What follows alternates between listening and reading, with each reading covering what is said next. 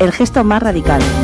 Nace con la vocación de un programa ornitorrinco, donde crecen y se mezclan cultura, literatura, música y disidencias. Dirigido por Sergio Vega y Alicia Santurde. Escúchanos en Agora Sol Radio.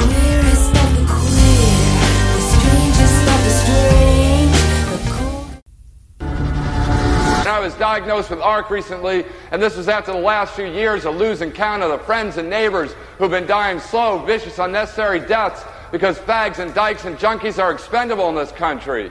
And at the moment, at the moment, I'm a 37 foot tall, 1,172 pound man inside this six foot body. And all I can feel is the pressure. All I can feel is the pressure and the need for release. Comenzar a hablar después de David Von Harovic es siempre complicado. Bueno, podríamos empezar con una frase suya que escribió en sus diarios. Realmente el fuego acabó con este lugar, pero si estas paredes hablaran... Imaginen, viajemos en el tiempo, imaginen una tarde, la tarde del viernes 5 de junio de 1981, fecha oficial en el que nació una nueva enfermedad, otra plaga, otra plaga muy cercana en el tiempo. Piensen en el miedo, en las alianzas, en el deseo. Piensen en monjas drag que utilizaron la ironía, lo camp. Piensen en una peluquera en lo más profundo del sur de Estados Unidos que no sabía bien qué hacer y que lo hizo casi todo. Piensen en los latidos, en las pulsaciones, en las manos, en el consuelo. Piensen en el color rojo y en la sangre y también piensen en el color azul y las pastillas. Pensamos y repensamos a nuestras muertas, a nuestros muertos. Hoy hablaremos de un archivo de sentimientos y permítanme que me apropie del nombre del libro de Ancebovic porque esto es lo que me parece más preciso para describir el trabajo del que hoy hablaremos. Nadie miraba hacia aquí, de nuestra invitada Andrea Galaxina. Bienvenidas, bienvenides, bienvenidos al gesto más radical en Ágora Sol Radio y en el 88.5 de Radio Almaina, Granada.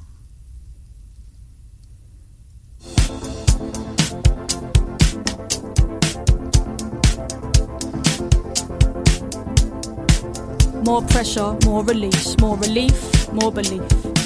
More distance, more reach. The truth is, I don't know, it's so deep. I know nothing. I used to think things were so clear. I was so near to nowhere. I could feel everything in me pushing for certain, certain's a flimsy. Rock solid ground beneath me now tells me there's no ground at all. More pressure, more release. Your eyes, your cheeks, your features crease. More desire, less deceit, less complex, more complete. Let's push more flow, please. Let me let go. Get it all out of you, let it surprise you. I was in a party, face mostly eyeballs. Chin deep in a bag of white lies, saying I'm sick and tired of my own advice. I see it now, so perfect, but so hard to put into practice. One step forwards, two steps backwards. One soul's epiphanies, another soul's madness. I Y qué bien comenzar este programa con Kate Tempest, con la voz de David Bonjarovic. Hoy que tenemos aquí a Andrea Galaxina. Hola Andrea. Hola, ¿qué tal? Andrea Galaxina, que eres de un pueblo de Cantabria, Sí, ¿verdad? exacto. Luego estudiaste Historia del Arte en la Universidad de Oviedo Sí. y allí decidiste estudiar la historia, de, eh, historia del arte y además hacer fanzines. Y creaste tu editorial, Bombas para Desayunar. Cuando acabaste la carrera decidiste hacer el máster en estudios de formación de profesorado y tras una temporada de vuelta en Cantabria, bueno, pues te fuiste mucho más al norte y estuviste dos años en Noruega.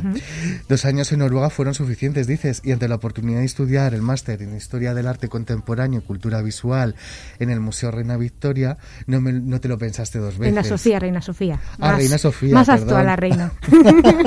Perdón, Reina Sofía, eso es. Eh, no te lo pensaste dos veces, hiciste las maletas y te viniste aquí para Madrid. Y publicaste un libro que es Puedo decir lo que quiera, puedo hacer lo que quiera. Tras acabar el máster, eh, has eh, dado charlas en instituciones como el MACBA, la Fundación Telefónica Intermediae o el propio Museo Reina Sofía. En 2017 cofundaste el Pichi Fest, Festival de Fanzines de Madrid. Recientemente formaste parte del equipo curatorial de las Picnic Sessions 2019, programa sobre artes escénicas y sonoras que se celebra en el Centro de Arte 2 de Mayo. Eh, también has trabajado en la biblioteca de este centro y eh, has sido profesora de Geografía e Historia. Y acabas de publicar un libro con eh, la editorial El Primer Grito que se llama Nadie miraba hacia aquí, un ensayo sobre arte y VIH-Sida. ¿Por qué la urgencia? ¿Qué te interpelaba este tema? ¿Cómo podemos hacer contra la tristeza y es necesario este libro para un duelo? Pues mira, es curioso que, aunque es verdad que, y lo digo varias veces eh, a lo largo del ensayo, que la urgencia está muy presente en, muchas de las producciones artísticas que, que, se realizan en el contexto de la crisis del SIDA, en el proceso de hacer el libro realmente urgencia no ha habido mucha porque ha sido un proceso más bien largo, porque me planteé escribir sobre eso en el sentido de decir, bueno, voy a compilar información, voy a intentar crear un marco bibliográfico también que me sirva para abordar el tema de una manera rigurosa. Eh, y esto se me plantea hace un año o así que decido, venga, va, voy a hacerlo. Y, en todo este año he estado pues realmente eh, organizando un poco mis, mis ideas, mis lecturas y escribiendo. Entonces, bueno, tampoco es que haya sido algo que, que haya sido especialmente urgente y de hecho tampoco tenía pensado una fecha de publicación porque bueno esto los ritmos de la edición independiente pues son los que son. Y, entonces bueno eso es curioso que no ni siquiera tampoco me he dejado llevar por el contexto pandémico en el que estamos inscritos ahora mismo eh, porque bueno eh, quizá haya gente que sí que lo pueda ver así como bueno ahora estamos viviendo también estamos dentro de un momento de pandemia, eh, bueno, puede ser relevante. Yo creo que siempre es relevante hablar de, del VIH, eh, sobre todo porque creo que es una parte de, de la genealogía de lo LGTBI eh, que está un poco escondida, si queremos, ¿no?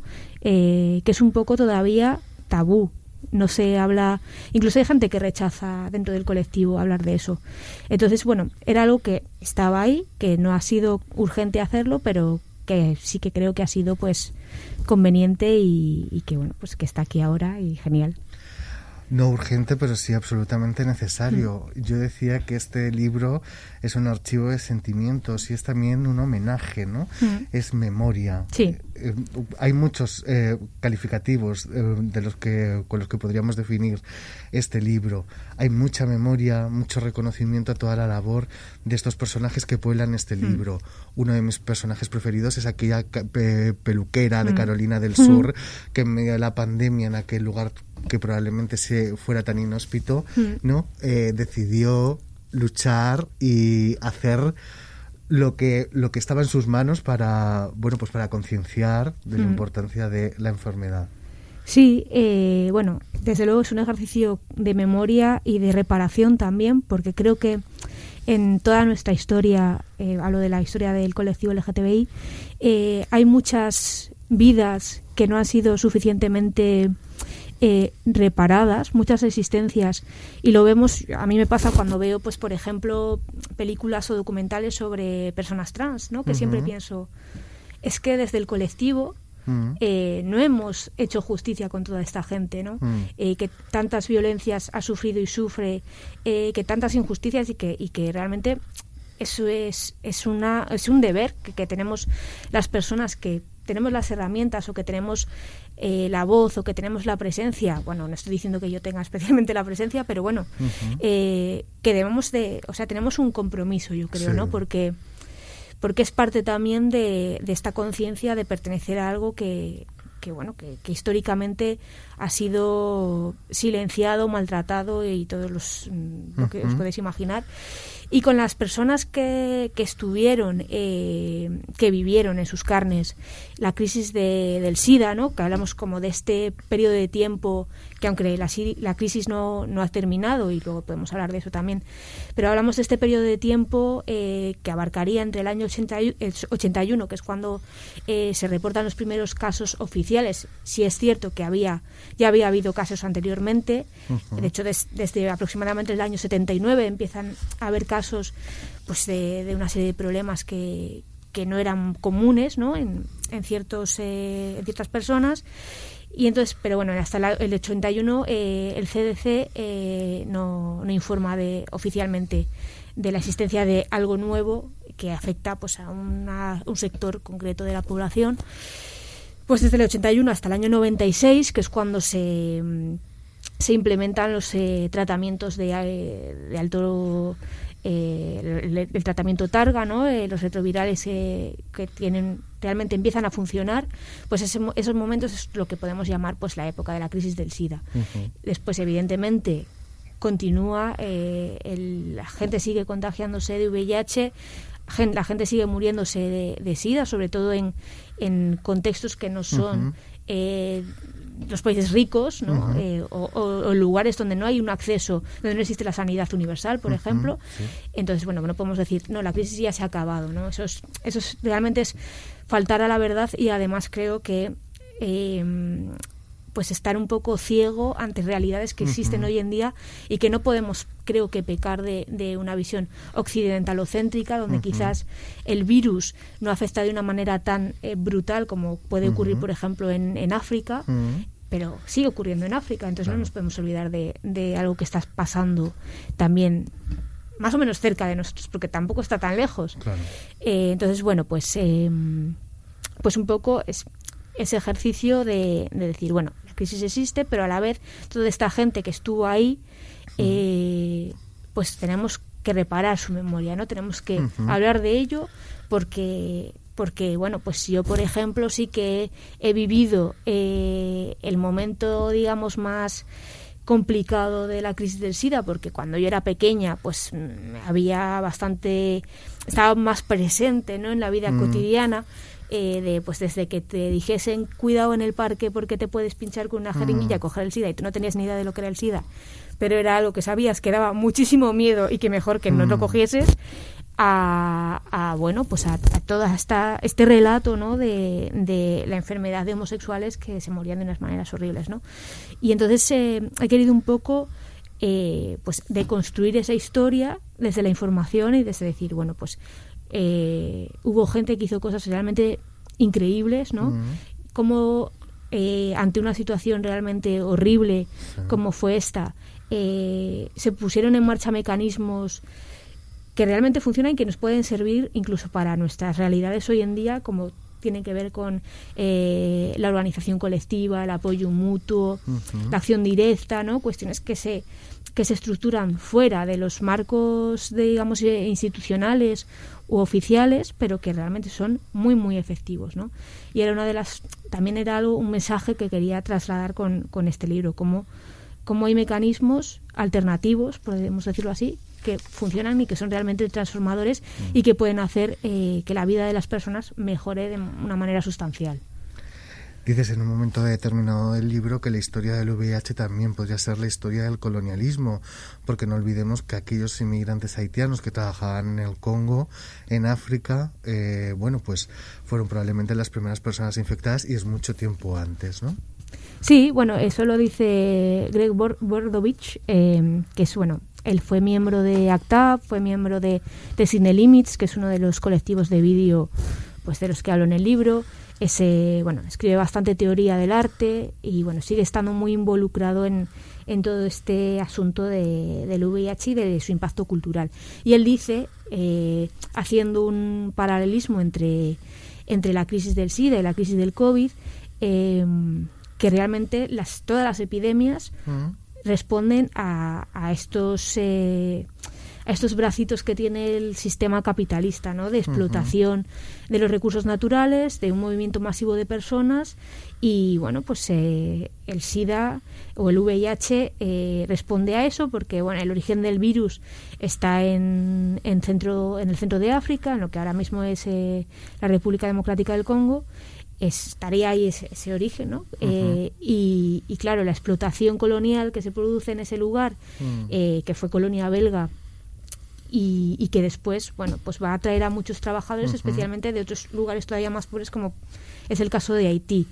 y, esos trabajadores que comparten el idioma, mm. hablan en francés, que van a trabajar a este, al Congo recién independizado, después vuelven a, a su isla, Mm. que era además eh, uno de los puntos de mm, referencia del turismo sexual de Estados Unidos, muchos del turismo sexual homosexual. En Estados Unidos en los años 60 y 70, pues muchas personas van allí, que también es, es otro tipo de explotación, ¿no? Eh, van allí y probablemente ese fue el, el, el puente por el que de África eh, el virus salta pues a, a otras latitudes. Y, de- y lo mismo ocurre con los primeros casos que hay que hay en Europa. El primer caso que hay en Europa bueno hay dos casos no Eh, uno es de eh, un marinero noruego eh, que creo que se aproximadamente creo que se documenta en el año 76 eh, que trabajaba precisamente pues en, de marino mercante en bueno pues en, en las costas africanas él se muere, se muere toda su familia y no se sabe muy bien de qué, y, y una enfermera danesa también, es como los dos primeros casos que hay en Europa. Y una enfermera danesa que trabajaba eh, en Congo también y que bueno, también de repente empieza a enfermar, no se sabe por qué, y bueno, al final acaba muriendo. Todos estos primeros casos o casos eh, pues, se conocen porque, claro, se han hecho análisis posteriores de muestras que se habían conservado.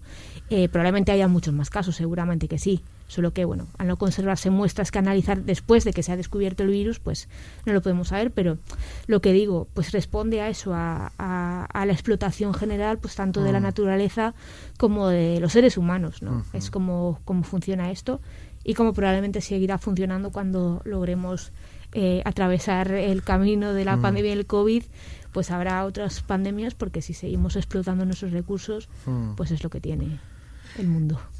En un ejercicio de imaginación que yo pienso mucho, pienso mucho si imagínate que Ronald Reagan no hubiera sido presidente de Estados Unidos durante aquel momento. Fue absolutamente fatídico que este personaje, bueno, este personaje junto a todas esas personas que había alrededor de él, ¿no? Buchanan, etcétera. Sí. ¿Crees que si a lo mejor hubiera habido otro presidente, en un ejercicio de imaginación, digo, ¿eh? Eh, la cosa hubiera sido diferente? Bueno, pues la verdad es que no sabría qué decirte. Es verdad que, mm, a ver, tampoco yo soy una conocedora en profundidad de, la política estadounidense y de sus fuerzas fácticas y demás. Eh, no solamente Ronald Reagan, o sea, yo considero que Ronald Reagan al final es en la punta de, de un iceberg Sí. que como también cuento en el libro había otras fuerzas ¿no? que estaban ahí presionando para que todos los logros que se habían conseguido en lo que se llamaba el, mo- el movimiento de liberación gay en esos Sí. momentos que ahora podríamos decir pues el colectivo LGTB eh, todo lo que se había conseguido Mm. que además tampoco eran unas, unos logros para tirar muchos cohetes o sea básicamente era un poco que te dejasen en paz como decían Sí. en la manifestación del orgullo de Barcelona Sí. eh, porque la homosexualidad seguía siendo ilegal y te podía meter en la cárcel mm, muy tranquilamente, vamos. Sí. Y las eh, y seguía existiendo una presión, ¿no? Eh, entonces todos estos logros tímidos que se habían conseguido, que era que podías sobrevivir en, en lugares, pues yo qué sé, pues en San Francisco, en Nueva York, Mm. pues bueno, ahí más o menos podías hacer tu vida. Eh, había había voces que sistemáticamente presionaban para que eso no sucediese. Eh, voces conservadoras que además ya sabemos y lo estamos viviendo y lo llevamos viviendo desde entonces, eh, tienen mm, tentáculos en, en los medios de comunicación y son capaces de, de crear una presión y crear un, un estado que hace que re- de repente cosas que afectan a muy poca gente o que directamente no afectan a nadie eh, se conviertan en una cuestión de interés general, ¿no? Entonces, yo creo que mm, que no hubiese cambiado mucho la situación si de repente en Estados Unidos en vez de Ronald Reagan hubiese ganado un presidente demócrata. No creo que hubiese cambiado mucho, porque realmente todas estas otras fuerzas fácticas que estaban presionando lo hubiesen seguido haciendo y quizás con más fuerza. Y no tenemos que olvidarnos de una cosa, que aunque nosotros quizá tengamos una visión desde España de republicanos eh, derechas, Mm. demócratas de izquierdas, Mm. en realidad los demócratas son tan conservadores y tan de derechas como casi los republicanos. O sea, no, no creo tampoco que un presidente demócrata fuese un ser de luz que de repente acogiese en su seno a las personas que estaban infectadas de VIH y todo hubiese sido maravilloso y no hubiese habido una epidemia terrible como hubo.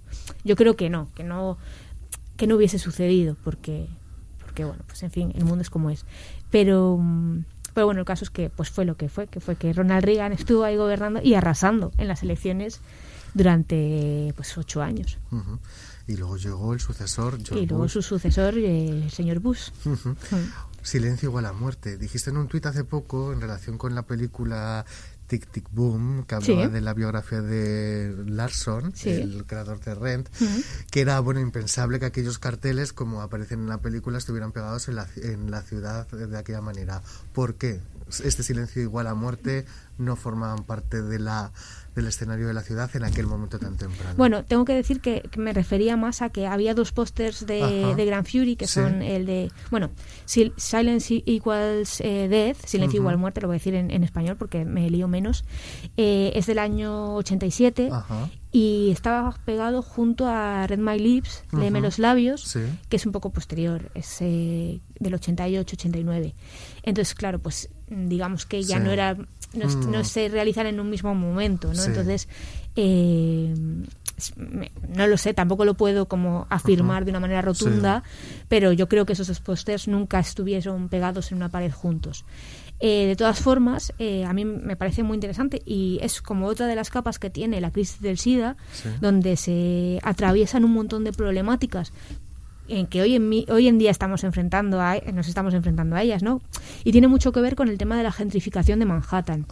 Eh, porque, eh, bueno, pues en el año 81 los primeros casos reportados y entonces a partir de ahí, toda la década de los 80, pues empieza a haber una mm, catarata de, casos eh, que se iban multiplicando por cinco cada, cada año, ¿no?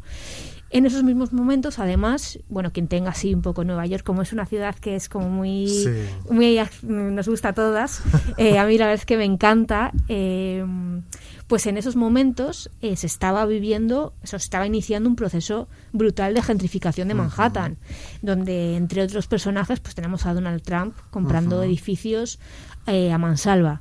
¿Qué es lo que solían hacer? Y esto lo cuenta muy bien Sarah Schulman, que es una autora que estuvo además involucrada también en ACT UP y que tiene en español solo tiene, hay una novela suya ya traducida que se llama Gente en apuros, que la publicó Alfaguara en el año 92-93, me parece. Está descatalogada, ¿no? Está descatalogada, pero se puede es de esos libros que en librerías de segunda mano siempre ¿Ah, suelen tener. Ah, Así que pues es relativamente fácil encontrar copias y además en plan muy baratas por los 3 euros.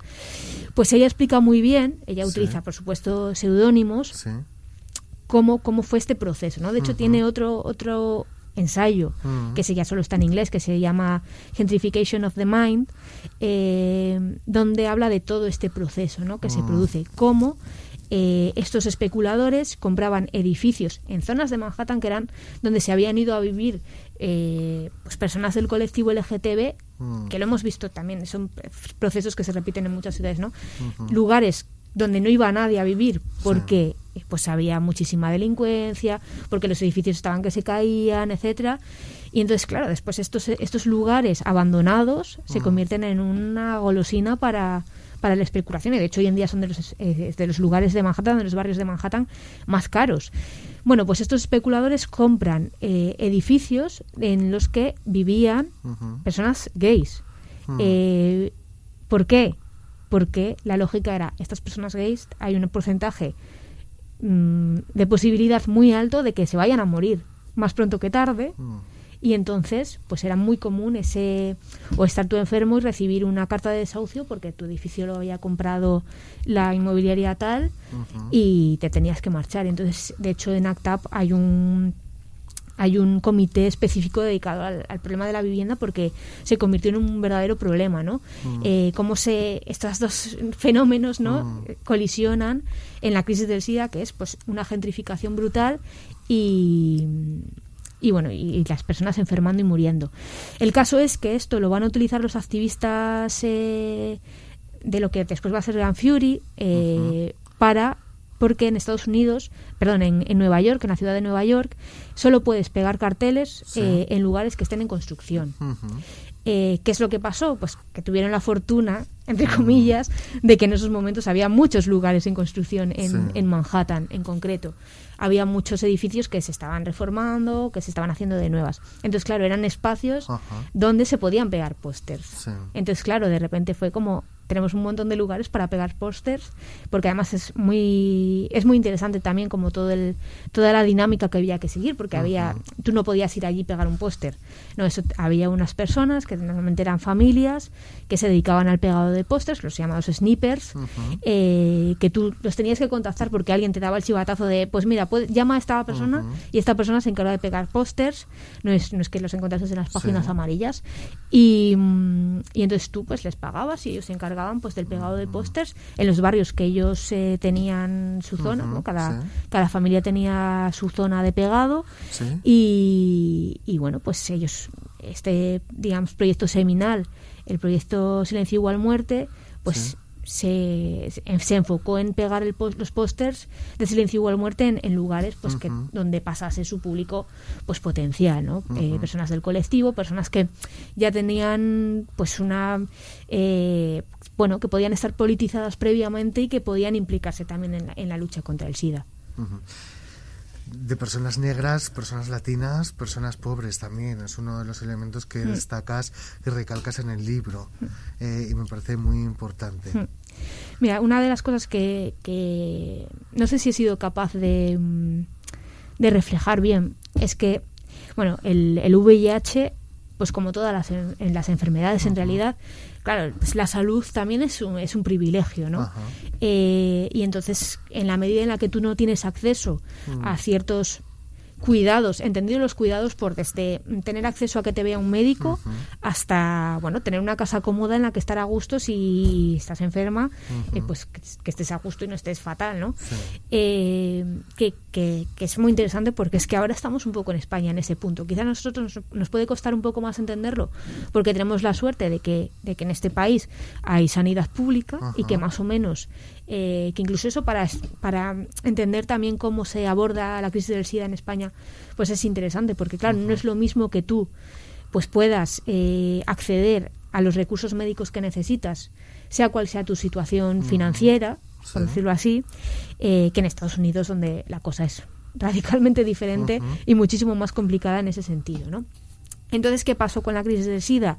Pues que, claro, había personas que son las que han contado la historia y esto también es algo que a mí me gusta mucho señalar, ¿no? Eh, quienes cuentan la historia al final son aquellas mm. personas más privilegiadas, mm. porque primero son las personas que tenían los recursos para contar la historia, ¿no? Mm. Que eso parece que es una tontería, pero no lo es. Y después eh, las personas que han conseguido sobrevivir.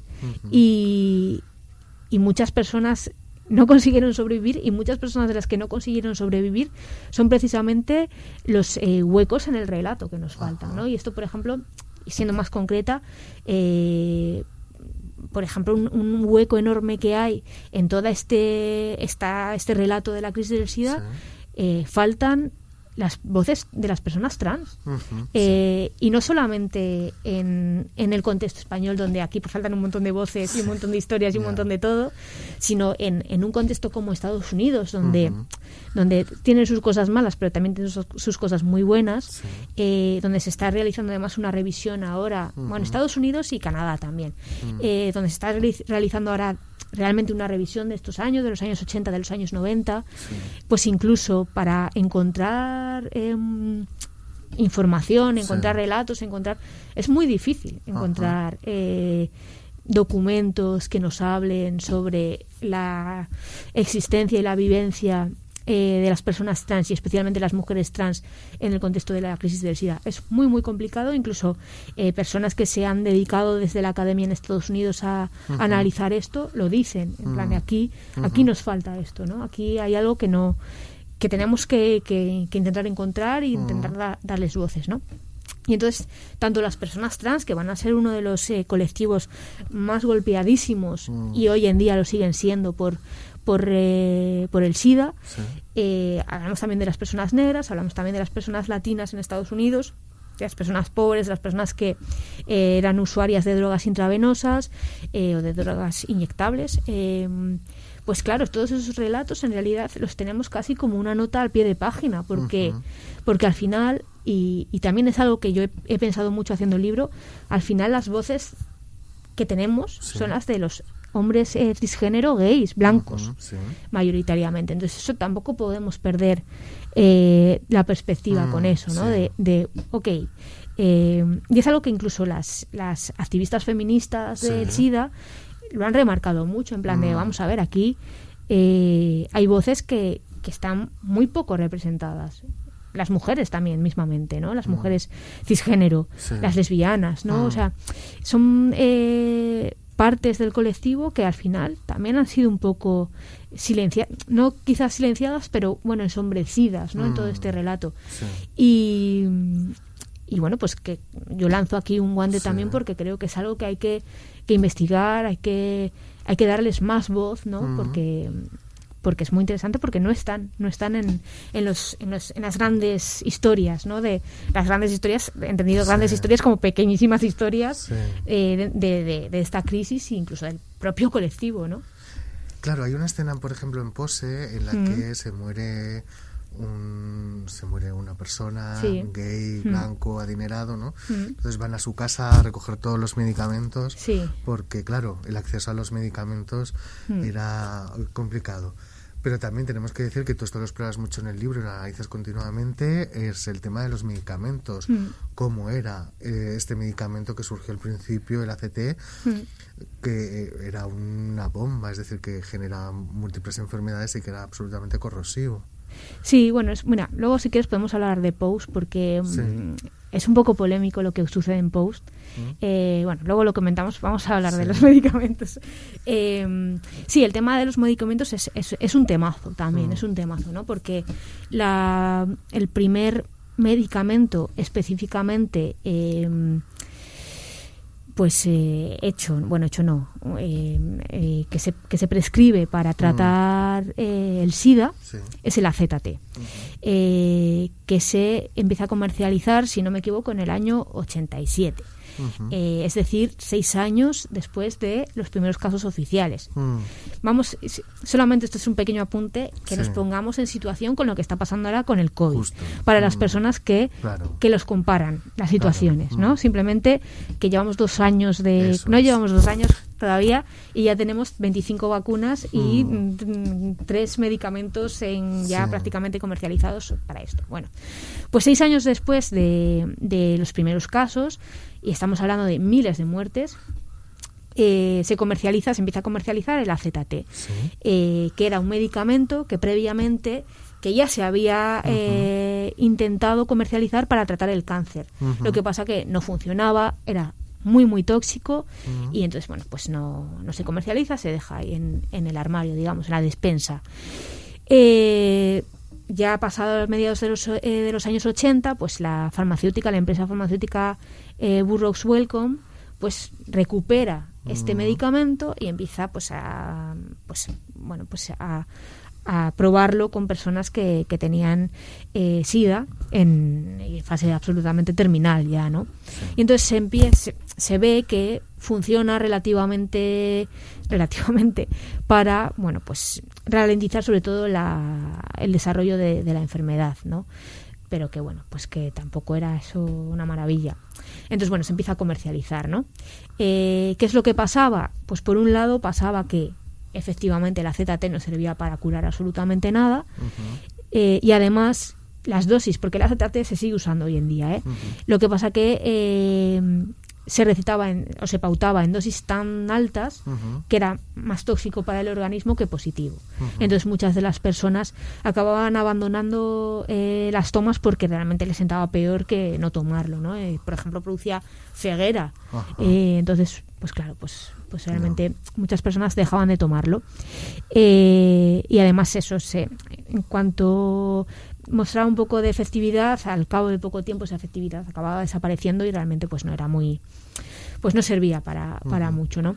Eh, y aquí se dan varias circunstancias que es por un lado eh, que se habla mucho y los activistas lo van a, señalar eh, mucho el hecho de que había varios medicamentos susceptibles de funcionar pero que no se aprobaban porque bueno pues ya quizás ahora estamos como más informados sobre cómo es el proceso de, de aprobación de un medicamento desde que una compañía farmacéutica dice pues tengo aquí esto que puede funcionar hasta que acaba estando en las farmacias no te lo acaba recetando eh, un médico.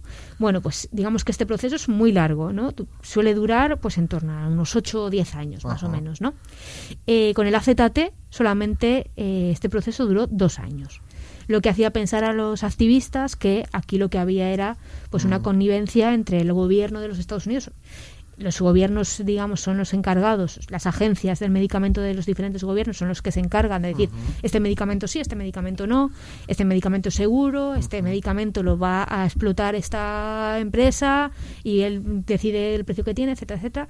Entonces, bueno, pues hubo ahí como un periodo muy corto para probar esto y además eh, tenían el monopolio absoluto de, este, de la ZT. Eh, Burroughs Welcome, la empresa, y además ellos ponían el precio. Sería la circunstancia de que la ZT va a ser el medicamento más caro de la historia, creo que eran 10.000 dólares al año lo que costaba, es decir, muy poquísima gente eh, se lo puede permitir eh, gastarse 10.000 dólares eh, al año para mm, comprar un medicamento. Por supuesto, en Estados Unidos mm, muy poca gente con VIH les cubría el seguro su circunstancia sanitaria. entonces, claro, eso hizo pensar que que aquí había un interés que iba más allá de un interés por la salud pública, sino que había un interés claramente económico por forrarse a costa de, personas que estaban realmente desesperadas, porque era una situación de esto es lo único que tengo, pues me agarro e, a ello como un clavo ardiendo.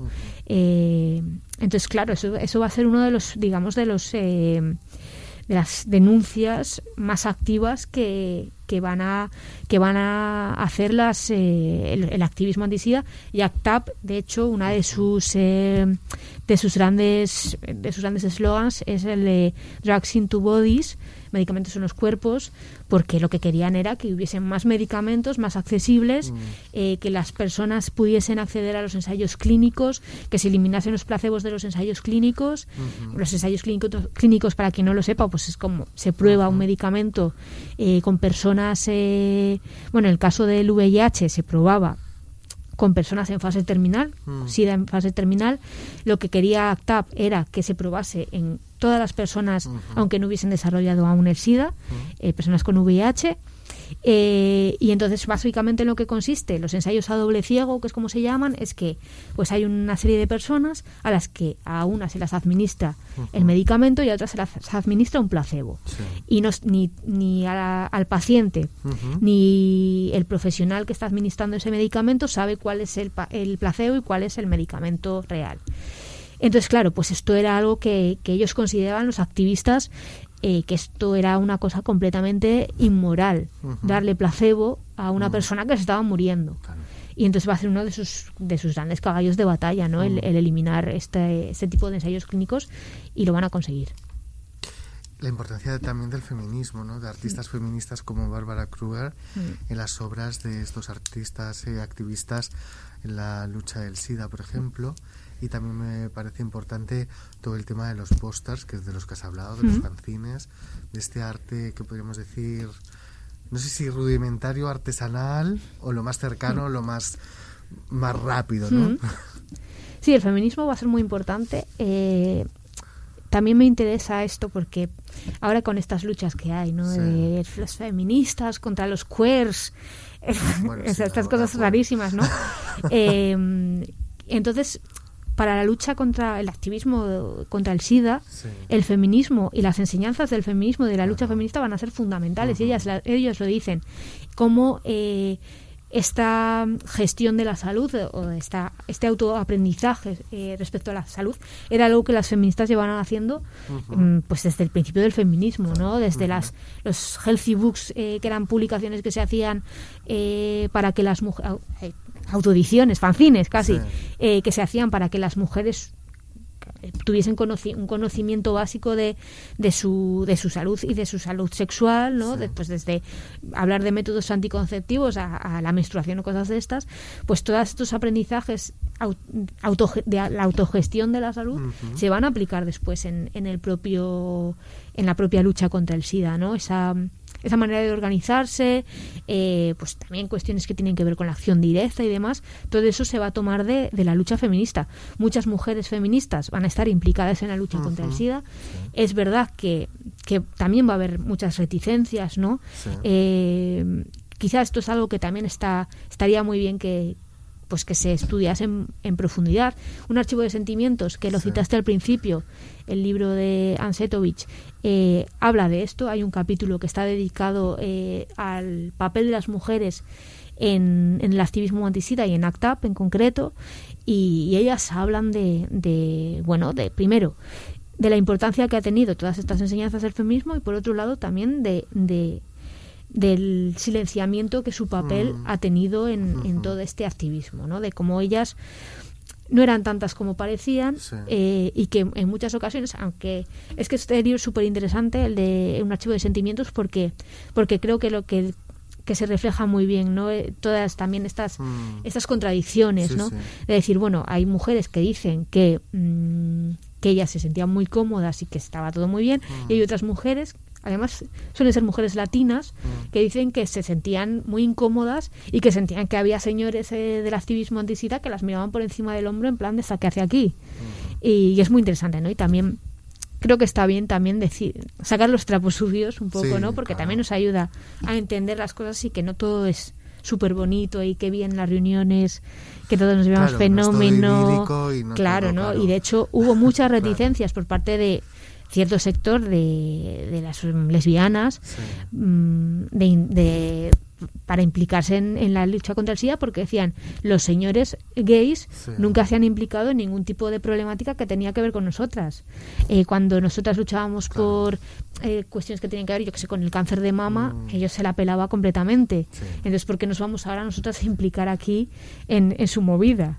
¿Sabes? Que claro, a ver, eso evidentemente es un es un así apunte de brocha gorda porque evidentemente el SIDA también afecta a las lesbianas y, y no es tan blanco negro pero pero bueno que esa esa discusión existía al principio también no y sigue existiendo yo creo no cuando tú por ejemplo haces una mención ahora en el bueno en el mm. libro no sé creo que esta lucha que hay de determinados grupos de gays asimilacionistas que no mm, quieren que se utilice lo gay igual a hmm. SIDA, bueno, pues es bastante lamentable cuanto menos y que es una lucha que yo creo que seguimos teniendo en la actualidad, ¿no? este apartamiento por parte de los gays de determinadas luchas o el apoyo, hmm. por ejemplo, a la ley del aborto cuando hmm. lo de cuando, cuando se intentó aprobar aquella ley a principios de los 2010. Sí. ¿No? Pues igual. Sí, sí, no, completamente igual, ¿no? Esa bueno, tú puedes pensar que no va contigo, ¿no? Pero es que si a ver si eres gay, claro que va contigo, no puedes negar, o sea, quiero decir, que la crisis del SIDA eh, alcanzase las dimensiones que alcanzó se debe principalmente a que era una enfermedad que afectaba mayoritariamente a homosexuales. Mm. Si no llega a haber afectados mayoritariamente a homosexuales y a eh, usuarios de drogas intravenosas y a personas pobres, pues es que esto hubiese sido, pues, como por ejemplo, pues la legionela, que más o menos en el, en el, los mismos, a principios de los años 80 mm. también hubo muchos casos, me refiero a 100 casos de legionela y ahí se dieron fondos a mansalva para estudiar la, legionela. Y, y de, de, SIDA se estaban muriendo miles de personas y ahí no se daba ni un solo fondo. Es más, mm. eh, Ronald Reagan, por seguir con él, no dijo la palabra SIDA hasta el año 85, o sea, cuatro años después de los primeros casos, y no dio un discurso específico sobre el SIDA hasta el año 87, seis años después. Eh, en el año 85 ya se habían muerto creo que 20.000 personas. Es gravísimo, que claro, tú, claro, yo pienso mucho en esto que tú te has dicho hace unos, un momento, ¿no? Eh, ahora que estamos desde nuestra perspectiva pandémica actual, ¿no? Hmm. imagínate que el COVID estuviera pasando y hasta dentro de 2026 hmm. no hablara, o 2025 no hmm. hablara el presidente o la presidenta. no dijese la palabra, simplemente. la palabra COVID. O sea, que todavía nos quedasen tres años para que Pedro Sánchez, o yo qué sé, Joe, Joe Biden, dijese COVID. pues, Es, pues es que es muy fuerte. eso cuando además también pongámonos en, en, en la piel de las personas que estaban viendo a su alrededor morirse a todo el mundo y enfermar de una manera horrible. Entonces, entonces bueno, mm, si una persona gay mm, bien pensante no quiere que se asocie a la enfermedad, bueno, pues, pues es que eso es inevitable, mm. porque es que el, el, alcance de la tragedia fue tal porque era una enfermedad que afectaba a maricones. Y como decía eh, el exgobernador de Texas, que no me acuerdo del nombre, pero mejor, pues si queremos acabar con el SIDA, lo que hay que hacer es disparar a los maricones. Mm. Pues es que es tal cual. Ay, qué palabras. Bueno, vamos a cambiar. Te voy a poner una canción que yo creo que te va a gustar, que es de una de tus películas preferidas.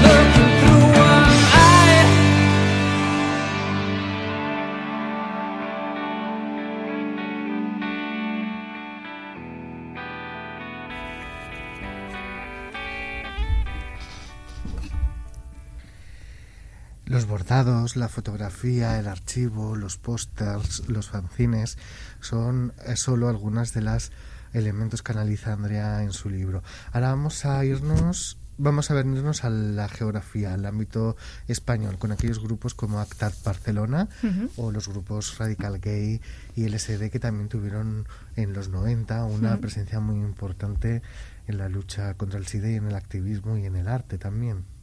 Sí, eh, bueno, no me he querido centrar mucho en el contexto español.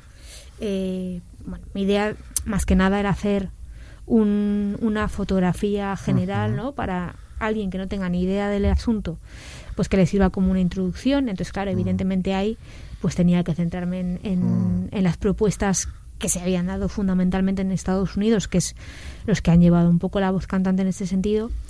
Y, y, sin embargo, pues sí que he querido citar eh, algunas de las producciones que se hicieron aquí, muy al calor de lo que se había hecho en Estados Unidos, ¿no? Porque de hecho el, el bueno tanto Acta Barcelona como evidentemente pues su propio nombre indica, pues no dejaba de ser una sucursal de bueno sucursal, yo lo llamo sucursal porque me entendéis Sí. eh, de, del grupo de, de Estados Unidos de Nueva York eh, y, y que además utilizan prácticamente las mismas estrategias eh, que en Estados Unidos. Lo digo en el libro, a veces quizás no funcionan tan bien como en Estados Unidos, eh, porque pues uno de los pósters más eh, más eh, famosos, más paradigmáticos de Acta Barcelona es la imagen de Jordi Pujol, el que era el, el presidente de, de la General, Generalitat de Barcelona, en, de Cataluña, perdón, en, en esos momentos, en los años 90, bueno, una figura que todo el mundo conocerá seguramente, eh, que básicamente porque debería estar en, en la cárcel, porque robó todo lo que quiso y más. Bueno, pues la figura, la fotografía de, de Puyol con eh, la boca tapada con la palabra SIDA, ¿no? Pues siguiendo pues el, la misma, los mismos recursos que, que en los pósters de, de Grand Fury, sobre todo, pues se habían utilizado, ¿no? Con Ronald Reagan y con otros personajes de la política de Estados Unidos pues eh, similar, ¿no? Y con un pequeño texto debajo, pues explicando un poco cuál era la situación eh, de las personas con VIH en, Cataluña y bueno, voy explicando también pues un poco la inoperancia de las autoridades. Y después en el caso de, de los dos grupos queer de Madrid, que fueron la Radical Gay y LSD, la Radical Gay eh, digamos que era el grupo de, de maricas y LSD que se funda un par de años después en el 93 si no me equivoco eh, es el grupo de, de ¿no? entonces eh, van a ser de los pocos por no decir los únicos que van a bueno que van a abordar eh, la problemática del VIH y SIDA eh, desde bueno pues utilizando pues todas estas tácticas de acción directa y demás que, que, que habían desarrollado los grupos eh, de Estados Unidos y también eh, del Reino Unido Outrage eh, principalmente. Y va a ser pues claro pues un eh, pues una propuesta muy minoritaria no muy muy minoritaria eh, y que de nuevo pues van a recuperar todas estas tácticas y van a, a- a, pues a realizar fanzines no principalmente va a ser como su, su canal de, de difusión más importante. Eh, el fanzine de, de la Radical Gay se llama se llamaba de un plumazo.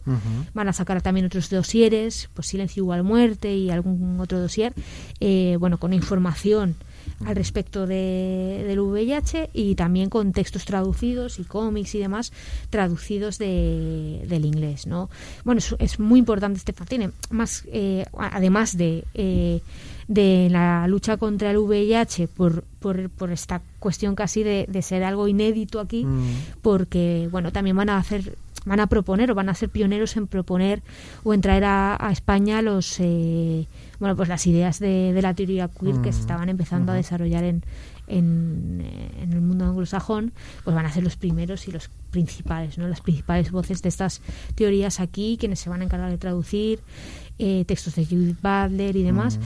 Y, y bueno pues van a desarrollar también pues acciones que, que, que podían servir también como una forma de despertar las conciencias en, en nuestro país, pues con las besadas que hacían, eh, con digamos la acción más importante que, que realizaron, que fue eh, una acción frente a en, en la Puerta del Sol, eh, pues que bueno pues hicieron pues alguna de las de estas estrategias que ta- también pues de pintar Sí. las siluetas de las personas muertas en el suelo, manos eh, con tinta roja, bueno, etcétera, ¿no? Los carteles también, que si veis fotos, porque afortunadamente ahora se está realizando una recuperación también de sus archivos Mm. eh, que se están depositando en, en el Museo Reina Sofía, en su biblioteca, en el centro de documentación. Ahí se pueden consultar eh, los fanzines, flyers, pósters, etcétera, en, en lo que se ha llamado el archivo queer con interrogación. Y, y bueno, ahí se puede consultar todo, toda esta producción que ellos tenían, ¿no? Pero, pero claro, pues está muy ligada, ¿no? A, a lo que se hacía en Estados Unidos y, y bueno, pues aquí es verdad que eh, lo institucional ha tenido más peso que, que todas estas propuestas alternativas. Entonces, claro, la capacidad transformadora de estas propuestas, eh, un poco al margen, pues será Sí. mucho más limitada que, lo- por ejemplo. También es verdad eh, que en Estados Unidos, que es quizá el espejo donde nos miramos, claro, pues eh, tenía muchísimo más recursos a todos los niveles, ¿no? Eh, pues eh, la posibilidad de presionar pues tanto a la industria como al gobierno pues era mayor que lo que podían tener aquí eh, los colectivos queer de, de, de España porque los colectivos institucionales pues pues un poco tampoco es que hiciesen una labor súper importante La propia crítica en Estados Unidos a la institución del museo con aquellas intervenciones frente al MoMA, ¿verdad? O a la institución de la bolsa también. sí Eh, son también momentos muy importantes en esta en esta lucha, en este en este activismo. Sí, eh, bueno, claro, eh, en Estados Unidos una de las cosas que, mm, que tienen es que no dejan títere con cabeza eh, y, y ellos pues van a, a incidir y van a, a introducirse en, todos los lugares donde consideraban que ahí se estaba produciendo pues una injusticia al respecto de- del tratamiento de las personas con VIH-Sida. Eh, las instituciones artísticas van a ser pues pues uno de uno de los objetivos sobre todo de, de esta parte del activismo que estaba más preocupada por bueno que estaba más preocupada no que tenía una preocupación por por cómo se estaba eh, abordando la crisis desde el arte no y es muy interesante. A ver el, el- mi ensayo es un ensayo sobre arte. Entonces claro para mí esto es un tema que, que me interesa particularmente porque porque por un lado eh, las instituciones artísticas grandes instituciones del arte, ¿no? Eh, pues se fijaban eh, irónicamente en aquellas eh, obras que hacían personas que estaban fuera de este activismo y ya no solo del activismo, sino de la realidad de, de- de la crisis del SIDA, ¿no?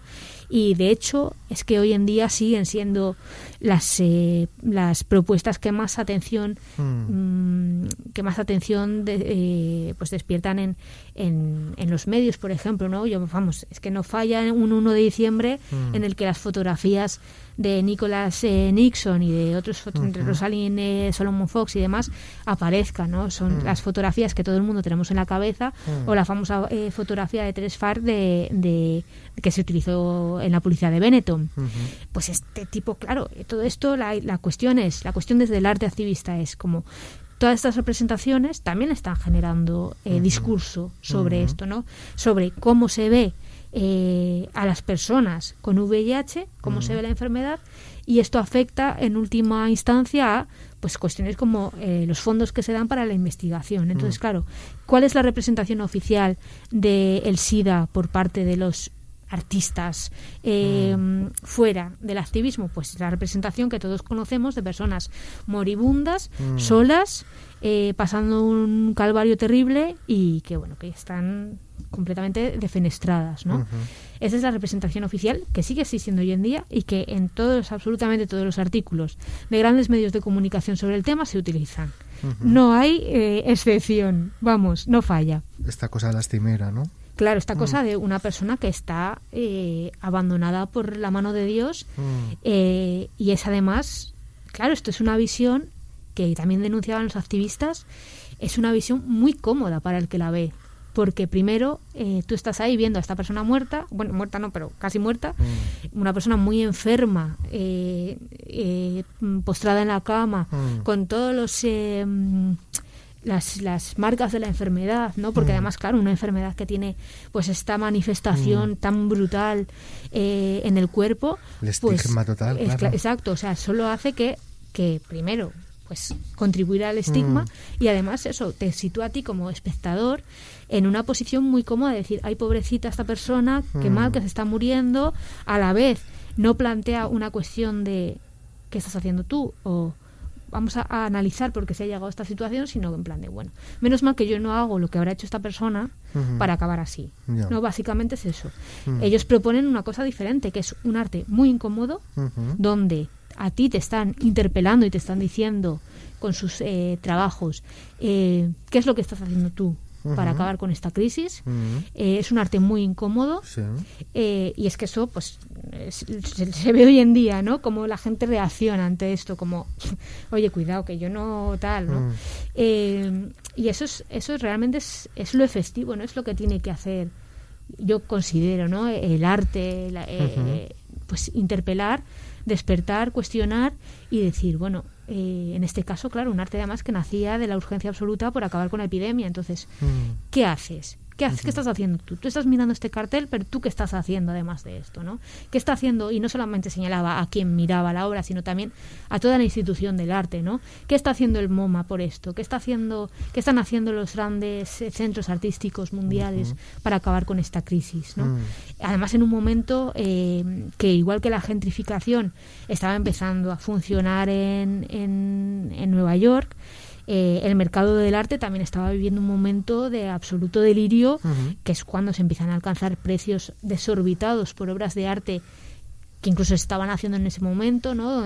Había dinero a expuertas de Wall Street, Mm. eh, los yuppies y todos estos que empiezan a coleccionar a lo loco, y entonces, claro, pues se está produciendo ahí un momento de una especulación loquísima Mm. en torno a las obras de arte. Y, mm, y, y claro, el, el arte del, del SIDA, por un lado, es un arte que escapa a esta especulación, porque un póster que está colgado die- 17 veces en una pared, pues es que eso pierde Sí. el aura, ¿no? Digamos, de la obra de arte, que no sabes quién lo ha hecho y que además eh, no sabes quién lo ha hecho en el sentido de la firma del Sí. autor genio, etcétera, etcétera, y que, y que bueno, pues eso, que, que tú puedes coger y arrancarlo y ponerlo en tu casa si quieres. Eh, entonces, claro, pues es muy interesante como también sitúan, se sitúan y sitúan a la institución del arte y al arte en sí mismo, pues en un punto un poco ahí conflictivo, ¿no? Conflictivo bien.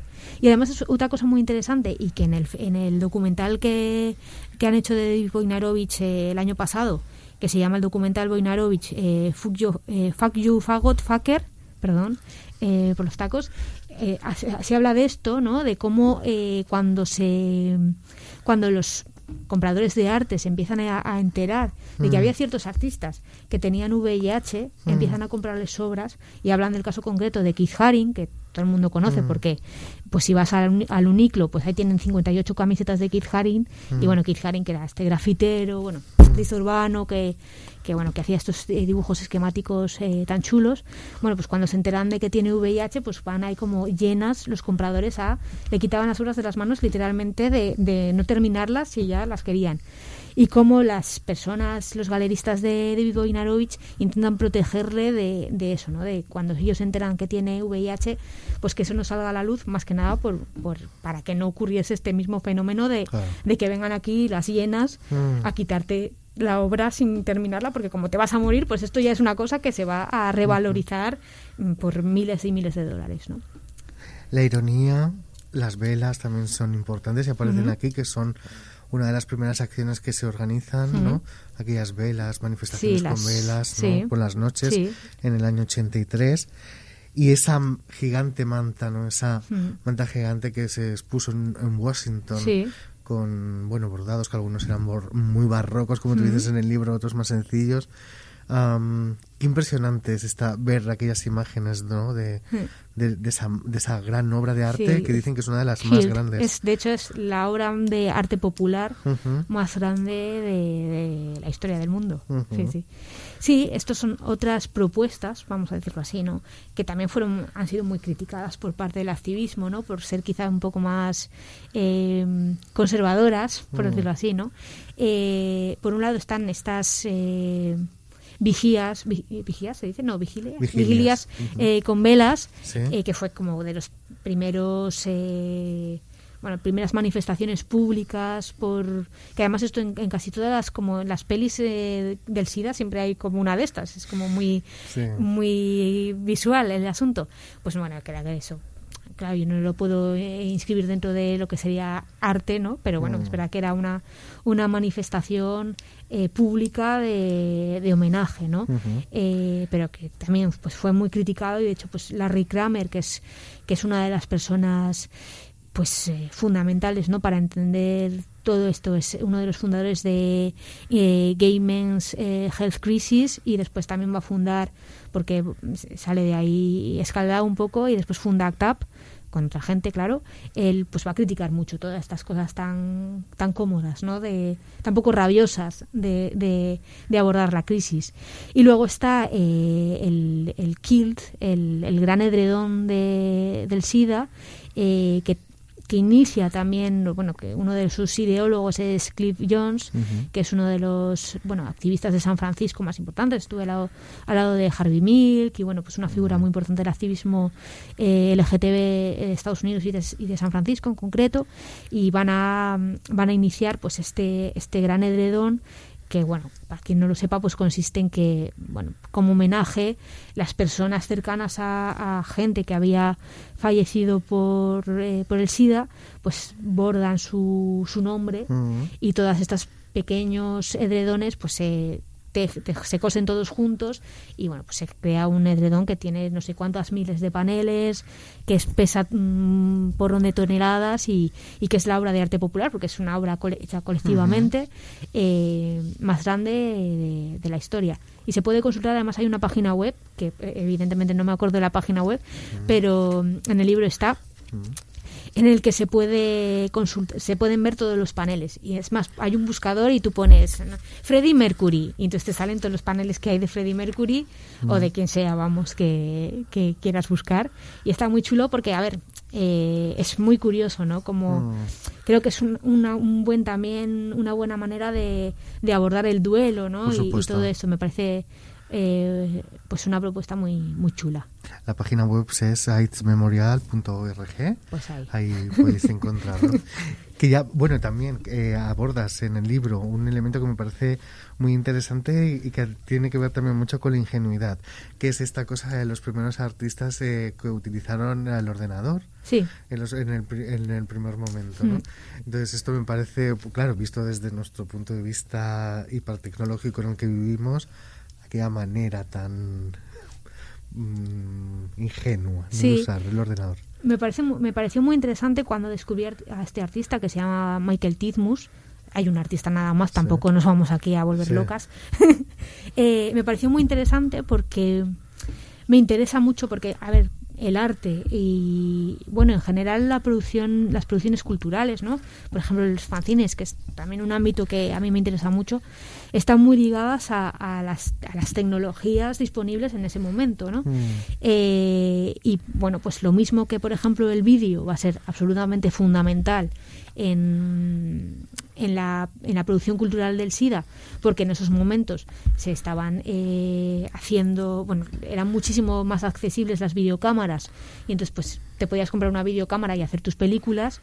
Eh, la informática también estaba, pues, eh, pues digamos que, que difundiéndose domésticamente eh, todavía no tenía absolutamente nada que ver con, con lo que pasa ahora, que todos tenemos 55 aparatos con los que poder hacer cosas. En ese momento era mucho más inaccesible, pero algo, algo accesible. Y este artista, Michael Tizmus, que realmente hay muy, muy, muy, muy poca información sobre él, eh, lo que lo que va a utilizar es un programa. A mí además esto siempre me gusta mucho, como utilizar cosas que no son para algo, utilizarlas Sí, y hacer otra cosa. Eso siempre me, me encanta.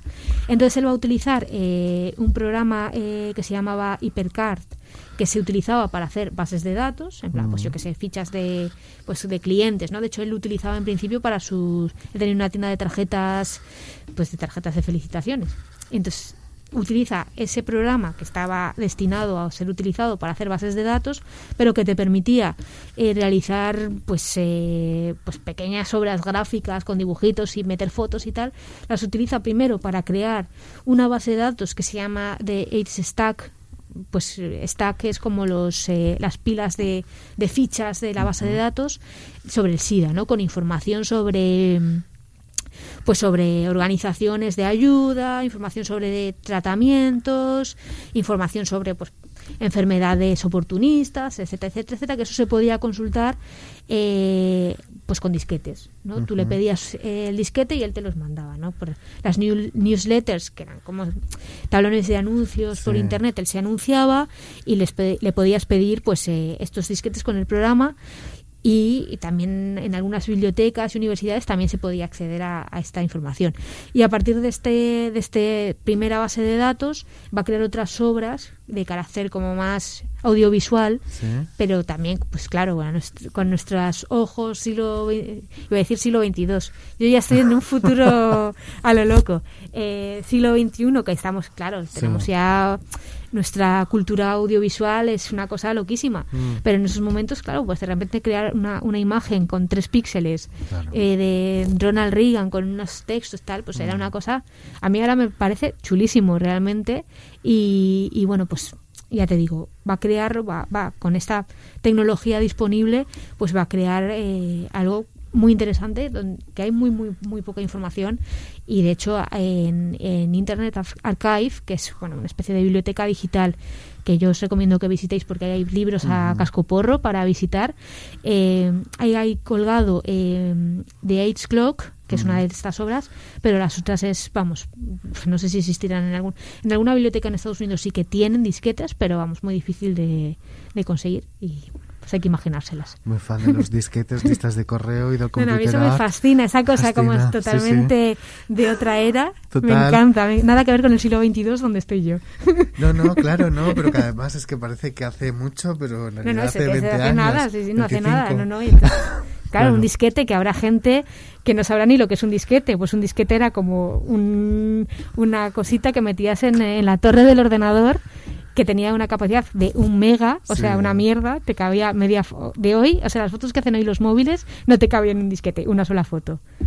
Y era increíble lo que fallaban también. No, eso disquetes. fallaba muchísimo, pero es que eso era lo que con lo que había que lidiar. Es cierto. Bueno, también aparecen en tu libro personas eh, y artistas como Kia Lavija, Levija, Sí. ¿eh? y luego también Feliciano Centurión, ya Mm. del ámbito ah, de América del Sur, Sí. eh, del ámbito paraguayo. Mm. Que hacen obras también con el, con el tema de los bordados, que Sí. es muy importante que esto tiene referencias también con el arte feminista Sí. de los bordados de... Mm. Sí, la, la última parte del libro, que es quizás un poco más cajón desastre, ¿no? Donde he querido hablar de algunos artistas que no están inscritos dentro de ningún colectivo, pero que me parecía interesante abordar también pues por, por hacer esta, eh, esta fotografía general del asunto.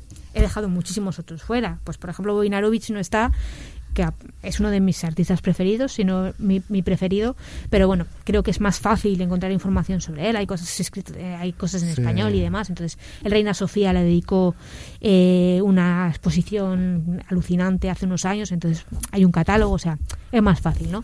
Y quería centrarme en artistas que quizás, tanto por sus propuestas como porque mm, no están tan dentro de que todo lo están del sistema del arte o del arte así como más mainstream pues tratarlos no entonces entre los de los que hablo pues está Feliciano Centurión que es un artista que cuando yo lo conocí me, me flipó o sea me pareció una maravilla su forma de abordar su situación vital de persona VIH positiva y que después va a desarrollar SIDA y que va a acabar falleciendo, eh, que era paraguayo, aunque bueno, es verdad que toda su carrera la va a desarrollar en Argentina porque se tienen que, su familia tiene que, que huir del país porque había una dictadura en esos momentos en, en Paraguay. Y, y, y me pareció pues de un eh, de, de una mm, profundidad poética sus obras que son frazadas, son mantas bordadas eh, con frases eh, como casi como haikus, ¿no? Un- una pequeña frase que hace alusión de una manera pues muy muy poética a, a su situación vital, ¿no? A- al miedo, a- al amor, a la esperanza y, y me parece como un artista que es muy poco conocido en Europa. De hecho, solamente ha habido eh, una exposición dedicada a él en, en Londres hace, uno, hace pocos años, un par de años o así. Eh, y, y ya, o sea, realmente en Europa es muy, muy poco conocido. Y, pero me parecía, me parece que tiene un, pues, no sé, un- una estéticamente todo me parece muy interesante, ¿no? Incluso su, su propia propuesta de reivindicar ese trabajo de las mujeres, el, también el trabajo eh, eh, pues de, de la zona de su de donde él provenía, ¿no? el trabajo del el arte guaraní y todo esto, eh, pues me parece muy interesante. Y, y tiene una de las mantas que, que, es, que, que es una manta verde y roja que pone Estoy vivo en el centro, ¿no?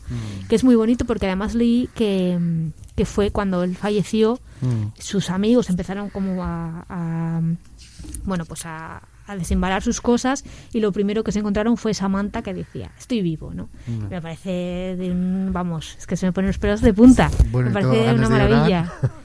Me entraba ganas de llorar. Sí, sí, no, o sea, me parece y todas. Yo, claro, me ha costado mucho elegir las obras de las imágenes. He puesto tres, he dicho, venga, va, la casa por la ventana, pongo tres. Porque tienen eso, una, una fuerza poética de tristeza, pero a la vez esa, esa canto a la esperanza y al amor que al final, pues, pues que está en muchos de, los, de estas obras, ¿no? Y después eh, hablo también muy brevemente de Kia la Bella, que es eh, un artista que, que- que actualmente sigue trabajando, sigue haciendo muchas cosas. Es quizá una de las artistas eh, del arte contemporáneo, la danza, porque ella también es eh, bailarina, que tiene una proyección brutal, ¿no? Y me interesa mucho porque es una persona que nació ya con VIH y que mm, quizás se sale un poco del marco mm, cronológico que yo me he autoimpuesto, ¿no? De años 80 y 90.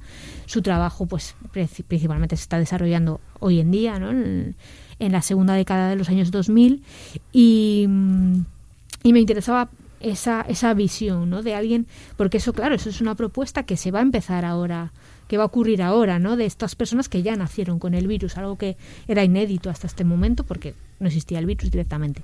Entonces ella eh, es muy interesante cómo remarca en su trabajo, especialmente en las fotos, ¿no? Sí. Como digo, ella es performer, es bailarina, pero también hace fotos, como en sus fotos, pues eh, refleja pues este día a día de una persona con VIH, ¿no? Con sus visitas al médico, sus eh, náuseas mañaneras, también hace un homenaje a su madre que falleció y bueno, pues esta voz de las mujeres, además ella es eh, una mujer racializada, de mujeres racializadas con VIH, eh, como bueno, pues un poco darles voz y, y representarlas, ¿no? En su en su trabajo.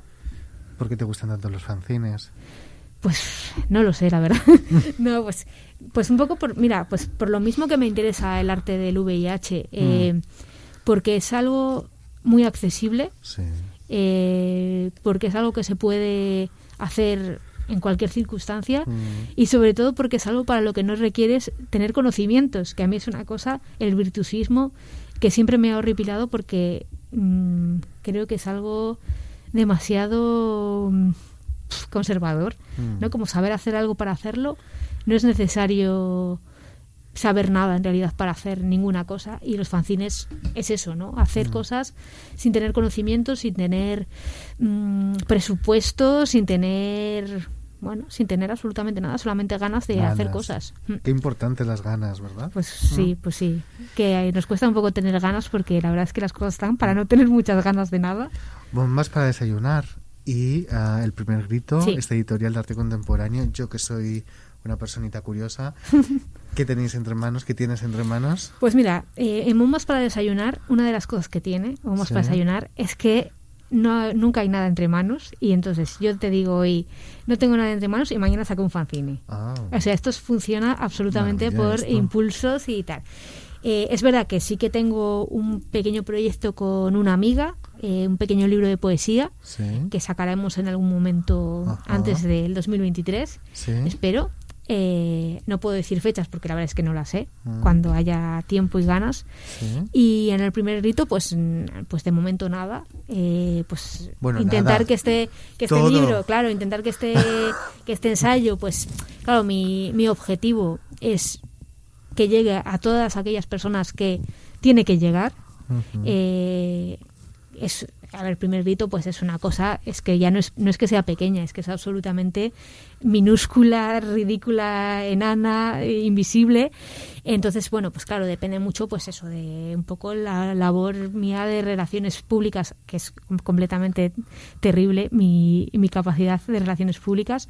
Pero bueno, la idea es que, que pueda llegar a, a todo el mundo que, que le interese ese tema, que esté en los sitios donde creo que, o sea, a mí no me interesa estar en un, el corte inglés, el FNAC, o sea, eso es, es- algo que no me interesa en absoluto, pero sí que esté en esos pequeños espacios donde quizás yo me imagino a una pequeña Andrea Galaxina eh, con 15 años.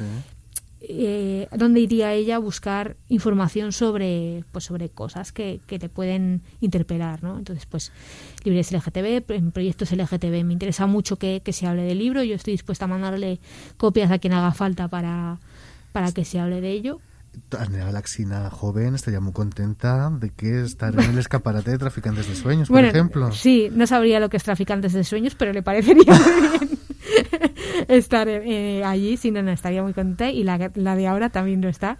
Eh, y bueno pues eso la idea es que esto llegue a quien tenga que llegar y y después de una, una labor mía de decir, venga, no te quejes tanto y estate muy contenta, porque eso también es un proceso que llevo yo conmigo misma, eh, creo que, que sí que va a llegar a donde tenga que llegar, porque como decía en Twitter, pues eh, es algo que he experimentado con los fanzines, ¿no? En plan, he llegado a sitios completamente locos que jamás nadie imaginaría que con un fanzine pues fueses a llegar a, yo qué sé, pues al Sálvame, ¿no? Eh, Llegaste a Sálvame. sí, llegas. Estuviste cerca de Chelo García Cortés, también hay que Estuve decirlo. muy muy cerca, solo Bárbara Rey ha estado más cerca que ella, de ella que yo y Marta, su mujer.